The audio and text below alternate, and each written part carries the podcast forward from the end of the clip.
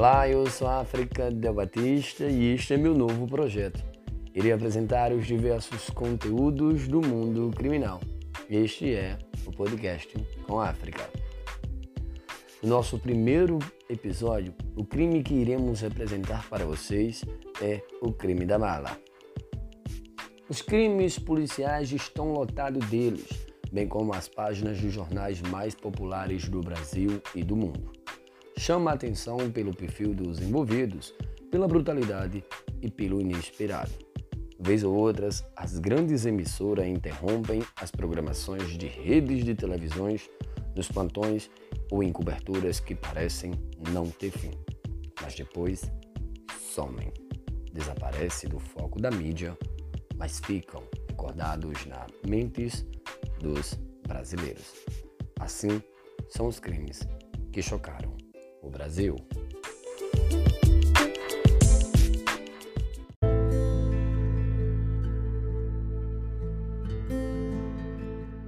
O crime da mala.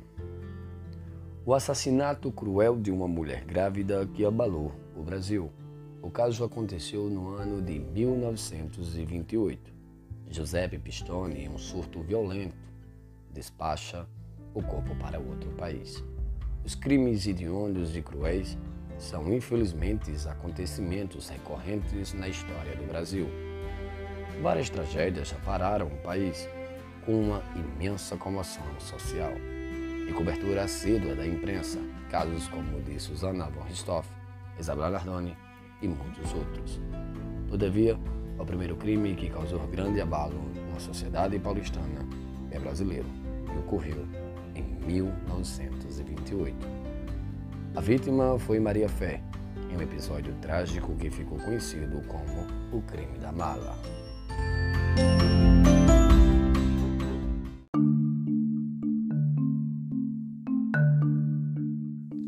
caminhos de Giuseppe Pistone e Maria Fé se cruzaram em 1925, quando os dois embarcaram em um navio que saiu da Itália, tendo a Argentina como destino. Ele com 31 anos e Maria Fé com 20. Começaram a namorar e se casaram em fevereiro de 1928, quando tomaram a decisão de se mudar para o Brasil.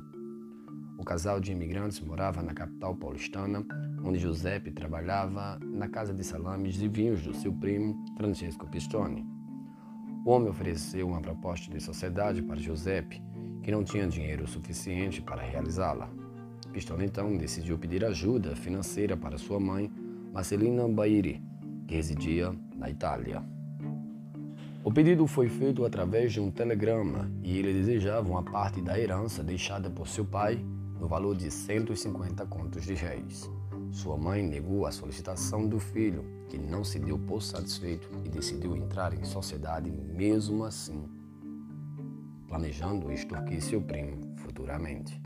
Maria Fé reparou a tal confusão e decidiu contar a verdade para Marcelina, escrevendo uma carta para a sogra e revelando o que Pistone pretendia fazer.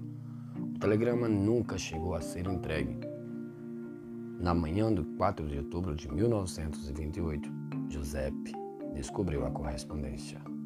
O crime brutal. O episódio gerou uma discussão violenta entre o casal. Pistone estava possesso e sufocou a mulher com um travesseiro. A jovem, então, com 22 anos, não resistiu às agressões e morreu.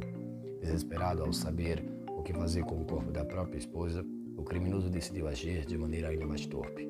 O homem colocou o corpo de sua mulher morta dentro de uma mala. Para que coubesse na bagagem, ele separou e cortou os joelhos da mulher com uma navalha, além de quebrar o pescoço de Maria. Para se livrar da mala, Pistone usou um endereço de nome falso, remetendo a bagagem para Francisco Ferreiro, na França.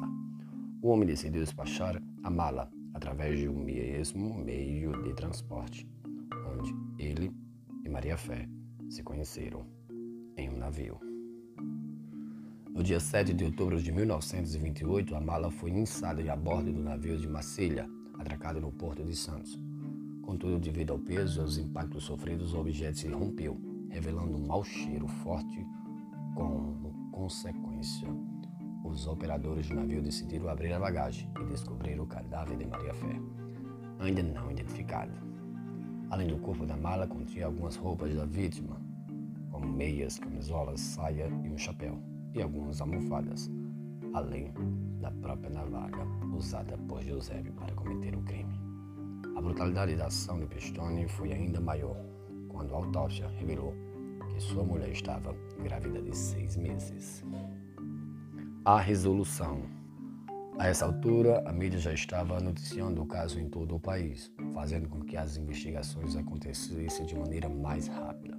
Quando a polícia chegou ao nome de Giuseppe Pistone, de imediato o homem alegou que só havia discutido com a esposa e que ela teria morrido de mal súbito. Todavia, a autópsia revelou que na casa a morte foi por sufocamento. Giuseppe então começou a sustentar a versão de que Maria teria o traído. Em 1931, quase três anos após o crime, Pistone foi condenado a 31 anos de prisão. Entretanto, beneficiado por um decreto do então presidente Getúlio Vargas em 1944, ele teve a pena reduzida em 1948 e foi solto. Depois disso, o homem levou uma vida normal no interior de São Paulo, na cidade de Taubaté. Inclusive, chegou a se casar novamente, falecendo em 1956, aos 62 anos de idade. Divulgação do caso na imprensa e a comoção social. O crime da mala foi o primeiro grande caso criminal na história do Brasil e a tragédia fez com que Maria Fé fosse considerada uma das santas popular. Para se ter ideia, seu túmulo na cidade de Santos é visitado até hoje. O crime inspirou produções audiovisuais nacionais. O filme O Crime da Mala, dirigido por Francisco Madrigano, lançado no mesmo ano. No assassinato, além do episódio do programa da Rede Globo Linha Direta, em 2005, com Ana Paula no papel de Maria Fé e Gabriel Braga Nunes no papel de Giuseppe Pistone. Este podcast com a África.